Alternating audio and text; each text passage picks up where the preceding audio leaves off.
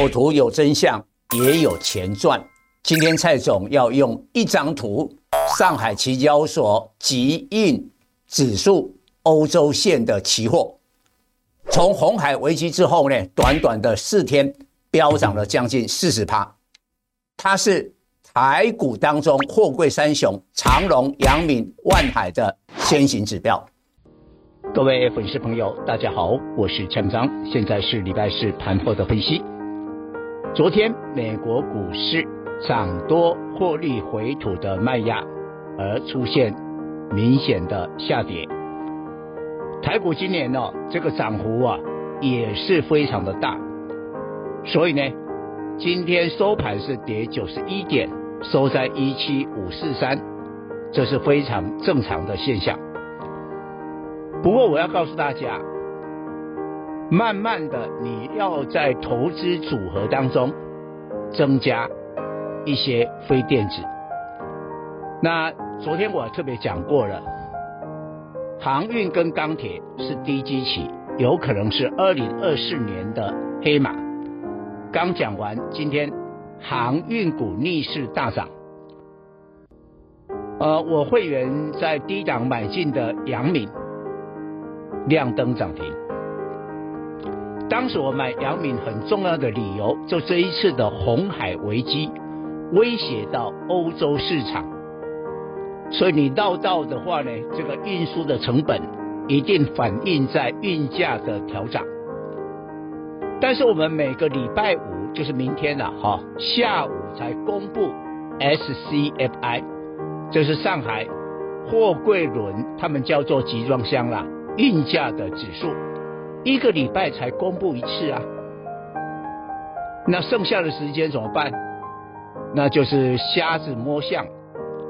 但是上海期交所在今年的八月增加了一个新的产品，叫做集运指数期货，而且是欧洲线。那这个期货呢？这个礼拜就是在红海危机之后，不断的喷。哎，昨天哈，因为涨太多啊，期交所说，哎，这个保证金提高啊，要打压那个投机啊，没想到今天还是亮灯涨停，涨了十趴。所以这一个指数就成为我们货柜三雄长荣、阳明、万海股价的先行指标。大约在今天的这个早上啊，十一点的时候呢，这个集运指数的期货呢，飙到了涨停，那之后就一路的锁住。你去看那个分时走势，二六零九的阳明，二六一五的万海，就差不多在十二点以后一路的攻，而且攻到涨停，所以它是一个先行指标。有时候我们呢做股票就要有一个敏感的先行指标，而这一波操作航运股。